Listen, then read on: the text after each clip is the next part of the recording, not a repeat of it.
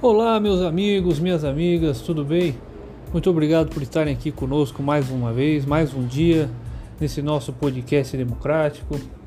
Então, sem mais delongas, vamos começar. Que rode a vinheta.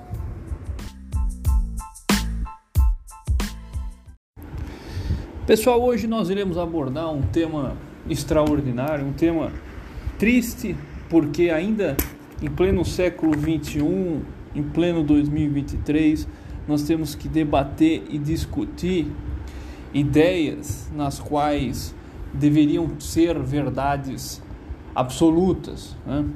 Nada para Nietzsche é uma verdade absoluta, só que isso sim, como é uma luta pelo direito, como diz Ehring, deveria ser no mundo não somente utópico, no mundo do ser, no mundo que vivemos, no mundo do hoje, não para almejar amanhã, né, o mundo do amanhã, no mundo do hoje deveria existir, ter existência, ter eficácia e ser vigente a essa verdade, a essa realidade. Que é a ideia do direito, a igualdade, a ideia do direito antidiscriminatório, a ideia do direito à igualdade racial. Em pleno século que vivemos, em plena sociedade praticamente globalizada, mundializada, uma, uma sociedade que cada vez mais tenta globalizar de uma forma democrática, porque nós não podemos nunca esquecer de incluir as pessoas e os indivíduos que não estão aptos no momento a participar de movimentos e, e, e, e ideias, debates, discussões em prol da democracia. A inclusão dessas pessoas são realmente necessárias, como por exemplo a opinião e a visão política de uma pessoa que mora na comunidade, uma pessoa que mora na rua. A opinião política desse ser é tão quanto importante àquela da, da pessoa que estuda economia política em Harvard e faz parte do governo. Porque ambos vivem num país e ambos discutem amba, a, as devidas realidades. A realidade de um é diferente da de outro, mas, como disse o Papa Francisco, a democracia só vai realmente existir quando não existir mais nenhuma pessoa que passa fome. E quando ele diz isso, ele diz na ideia mais, vamos dizer assim, social-democrata possível ele diz que as pessoas não podem viver numa ilusória democracia e viver no seu mundinho, no seu cubículo. As pessoas devem ter esse discernimento de empatia e alteridade de que a democracia não faz parte somente do seu umbigo. A democracia é uma luta constante, como dizia Ehring, a luta pelo direito de você ter as concepções ideológicas respeitadas, não importando aquele ser que você quer ser ou gostaria de ser. Então, a ideia de igualdade, de igualdade em plena, em pleno gozo, é uma ideia ilusória no mundo em que vivemos. Um mundo em que as pessoas são subjugadas pela cor da pele, um mundo em que as pessoas são subjugadas pela meritocracia falaciosa, em que uns têm mais que outros. Um mundo em que as pessoas não se preocupam de fato com aquelas que passam fome e todo domingo frequentam o culto. Então, que raio de mundo é esse? O mundo do amanhã que as pessoas estão na construção do agora esse mundo em que cada vez mais se negocia e se comercializa a fé, em que as pessoas se comercializam tudo e esquece do ser, esquece da ontologia intrínseca do subjetivismo humano. Ou seja, o empirismo na qual vivemos demonstra que a nossa realidade é uma realidade triste no momento em que deixamos de ser seres humanos nós tornamos um ser que, na verdade, não é mais um ser humano social. Nós não nos importamos mais com o próximo. Eu não sei a partir de qual momento a visão gananciosa e egocêntrica do ser humano tornou-nos esse ser, vamos dizer assim, corporativista ao extremo, em que não preocupamos com as mazelas sociais e nos preocupamos com coisas banais, com é, individualizações. Né? O ser tornou-se somente individualista, liberal, antidemocrático em alguns momentos. Mas por que isso tornou-se a nossa realidade no momento? Porque deixamos de ter empatia pelas pessoas mais humildes e mais insignificantes na ideia daquilo que a sociedade impõe, naquilo que o mercado impõe.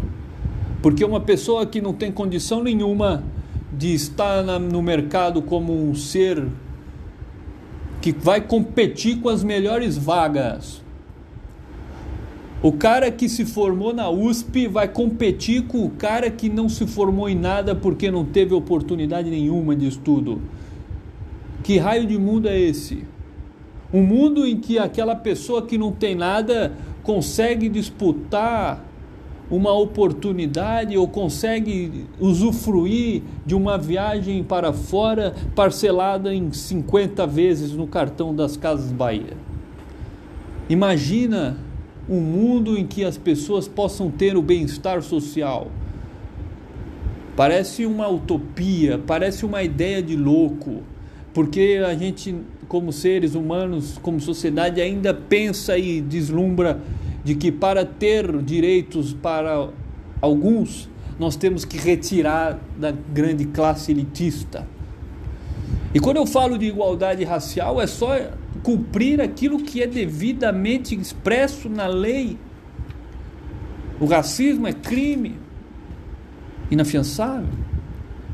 Mas ainda há em tempos modernos condutas racistas, condutas de injúria racial, não somente perante indivíduos, mas perante instituições. As instituições às vezes demonstram um certo pudor e uma certa submissão e omissão a atitudes preconceituosas de, de qual for o gênero, etnia e qual for a sua ideologia. As instituições não podem conviver somente com política. Na verdade, as instituições devem ser completamente apartidárias e apolíticas. Não dá para ter um, um, um poder é, judiciário que beligera. Não pode ter um poder judiciário que faça política o seu meado principal. Por quê? Porque quando nós temos um poder judiciário ou qualquer outra instituição que faça de si um ato político, ele, ele na verdade torna-se uma, uma instituição em que perde a sua originalidade, a sua finalidade intrínseca. Porque a, a política corrompe não aos, a instituição em si, mas as pessoas que ali estão. E isso é a coisa mais comum de se acontecer. É só nós pensarmos de que a perseguição aos judeus foi completamente legalista na lei alemã à época. As pessoas, as pessoas quando denunciavam os judeus, estavam cumprindo a lei, a lei dos homens, a lei física, a, a civil law escrita, positivada. Como pode uma lei antiética, antidemocrática e uma lei imoral para os costumes de que nós temos hoje. E assim, se nós não nos atentar, se fecharmos os olhos para as indignações que o mundo nos mostra, nós deixaremos de ser seres humanos cada vez mais. E um dia, quando quando fecharmos os olhos por completo, não vai ter como dar o grito de alerta e auxiliar essas pessoas que realmente precisam. Por quê? Porque já o direito delas já vai estar tão mitigado, mas tão mitigado, vai estar tão afastado da realidade, que não vai ter mais como correr atrás. É a mesma coisa. Direito à alimentação é um direito social, está na Constituição Federal. Se é direito, se todo cidadão brasileiro tem direito a alimentar-se, tem esse direito. Por que tem tantas pessoas que passam fome nesse país? Por que? Por que a gente que passa fome nesse país? Não seria dever do Estado, então, como está na Constituição, assegurar a cada cidadão o direito a ter uma, pelo menos uma ou duas alimentações diárias? Não seria dever do Estado, obrigação do governo? De acordo com a Constituição, que a nossa Constituição é uma Constituição que defende o bem-estar social, querendo ou não querendo, gostando ou não gostando, não é uma, não é uma, uma Constituição keynesianista, neoliberalista. É uma constituição do século passado que defende o estado do bem-estar social. O estado em que Weimar defendia na Alemanha de 1919, que tinha na Constituição mexicana de 1917. Então, como pode as pessoas serem contra aquilo que está expressamente escrito e, e o pior, a sociedade como um todo fechar os olhos para aquilo que acontece bem debaixo deles. Como, por exemplo, direito à propriedade, está na Constituição Federal. Direito à alimentação, direito à greve. Todos esses direitos que estamos aqui discutindo, está previsto, está na Constituição. Mas se você hoje fala isso, como tornou-se uma, uma forma de instrumentalização de manobra, virou um tema politizado, um tema político.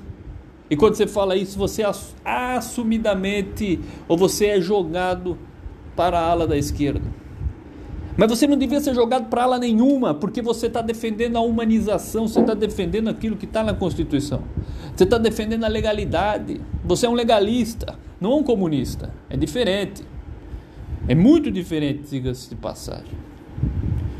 Então, tempos difíceis de uma penumbra estão passando pelas pessoas de hoje. Não, há culpa, não culparei governos nenhum, porque acredito que as pessoas têm sim a liberdade de poder enxergar a devida realidade e poder enxergar aquilo que está previsto e a história. Quanto mais nós dedicarmos a entender os conceitos filosóficos e ontológicos da origem das nossa sociedade, porque a nossa sociedade é originária, a nossa sociedade de hoje ela é originária de muita dor e sofrimento. E quando há discussões de cotas, não é porque nós discutimos isso com amor e alegria. É porque em 200, 300, 400 anos atrás houve uma política institucional legalista que, que prendeu e escravizou pessoas somente pela etnia. E hoje, como forma não somente de tentar fazer uma reparação, porque é irreparável. É irreparável. Mas como forma de você mitigar essa mazela social de que foi posta às pessoas que foram escravizadas à época. Colocaram as em comunidades sem saneamento, sem infraestrutura, sem a mão estatal e sem direito e sem, e, e sem direito há muitos anos. Porque o direito ao sufrágio universal era, pela, era é, até Vargas, era, pela, era para os grandes latifundiários, era voto de cabresto. Onde é que participavam essas pessoas que hoje são a maior parte da população brasileira, representada por 54% da população, que, de acordo com o censo, do IBGE, que são consideradas negras, pardas, 54%, aonde elas estão representadas na, nas instituições democráticas? 54%. Se você entrar numa, numa instituição pública, numa faculdade pública, será que essas pessoas estão sendo mesmo representadas na sua origem? Será, as, será que as cotas são uma forma de reparação histórica ou o que? É difícil nós, como sociedade, criarmos políticas e programas sociais para um grupo porque as pessoas acreditam que isso torna como sendo privilégio. Privilégio. Mas o que é privilégio para uma, um grupo social que durante séculos foram tratados iguais coisas, objetos, objetiv, objetiv, objetos em si foram objetificados, colocando-os como seres completamente sub, subhumanos. Será que não deveria existir programas em que incentivam essa igualdade? Igualdade não é privilégio. Privilégio seria se todos estivessem no mesmo lugar todos tivessem acesso à mesma condição, todos saíssem do mesmo, do mesmo canto. Aí sim poderia falar em privilégio. Mas quando uma pessoa sai de um estudo em Harvard, né? o cara fez todo o ensino médio em Harvard e vem aqui fazer um concurso público de, de promotor de justiça. E o outro, que eu não preciso nem falar etnia, nasceu na comunidade, no capão, né? e vai fazer a mesma, fez a faculdade não tão prestigiosa quanto Harvard e foi prestar essa prova, prestou. Qual que é a probabilidade dele conseguir passar, sendo que tem uma tem várias pessoas que estudaram em Harvard e participaram desse processo, desse concurso? é mínima. Por quê? Porque quem teve mais direito ao acesso à informação educacional foram as pessoas da elite. Foram as pessoas que tiveram condições financeiras. Então, ter condição financeira é você ter acesso a privilégios nesse país. Quais são os privilégios? Tomar um banho de água quente é um privilégio. Ter uma casa nesse país é privilégio. Você ter um carro nesse país e ter pago já, não estar tá parcelando, é um privilégio. Você ter pai e mãe, é, uma família estruturada, é um privilégio. Você participar das tomadas de decisões políticas desse país é um privilégio. Você ter um emprego sendo que nós temos uma margem de 12, 13% de pessoas desempregadas, é um privilégio. Então você vai fazendo uma certa conexão, uma convergência, uma linha tangencial de todas as pessoas que têm privilégio. Se você pega essas pessoas, elas têm algo em comum. Elas são da classe média e média alta e a classe pobre e baixa são representadas pela, pela descendentes dos ex-escravos desse país. Será que a escravidão ainda não, não permanece, de certa forma, um racismo estrutural e sistêmico que, se não for por intermédio da empatia social, por intermédio da conscientização das pessoas, esse racismo, essa desigualdade, essa, esse desrespeito às minorias em si, porque minorias não de quantidade, mas minorias de representação, será que elas vão permanecer do jeito que está? Então, esses programas sociais são formas de, de tentar igualar pincelar, todos saírem do mesmo lugar. Mas, como diz Ehring, que é um jurista alemão, a luta, o direito é uma luta constante, é uma eterna luta. Para você ter direito a algo, cara, não fica sentado na cadeira. Levanta, cara. Vai à luta. Porque se você ficar sentado na cadeira, você não vai ter direito a nada, meu. Você vai ter direito a ficar sentado na cadeira. Entendeu? Morou? Então, se você quer alguma coisa, levanta e vai à luta. É isso que Erg falou, cara. Só que ele usou palavras em alemão e palavras bonitinhas. Entendeu? Mas é isso que ele quis dizer. Ele falou que tudo que está positivado na lei, tudo que está ali, não foi do nada. O legislativo não te deu de presente, os seus deputados não te deu de presente. Foi uma luta da sociedade constante para ter direito àquilo ali. É essa a moral da história. A moral da história é que a sociedade como um todo ela sofre mutações, ela modifica-se. E vamos ter um momento da história em que todos serão iguais de fato e de direito. Esse momento não vai existir desigualdade tão exacerbada.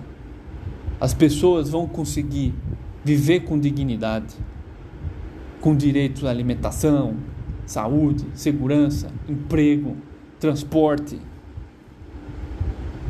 previdência social, aposentadoria, tudo isso com uma plenitude, e isso tudo que eu falei é um, é, são os direitos previstos no artigo 6 da Constituição Federal, direitos sociais. Então, vai ter um dia que o Estado de Bem-Estar Social e a, e a res pública vão conversar, vão convergir vão conseguir se conectar e a sociedade também. E aí as pessoas vão viver mais harmoniosamente, as pessoas vão se respeitar mais adequadamente e as pessoas não vão ter tanta tanta tanto ranço político. Porque se as pessoas têm os direitos sociais assegurados, independentemente do partido político, terem compromissos institucionais para manter os direitos sociais previstos no artigo 6 isso não ser pauta de esquerda ou direita, ser pauta de todos. Aí a nossa sociedade evoluiu de tal forma, transcendentalizou, como diz Nietzsche, de tal forma de que as pessoas vão viver com mais harmonia e sinergia e não vai existir tanta tanta mazela e tantos obstáculos em que a nossa sociedade se encontra.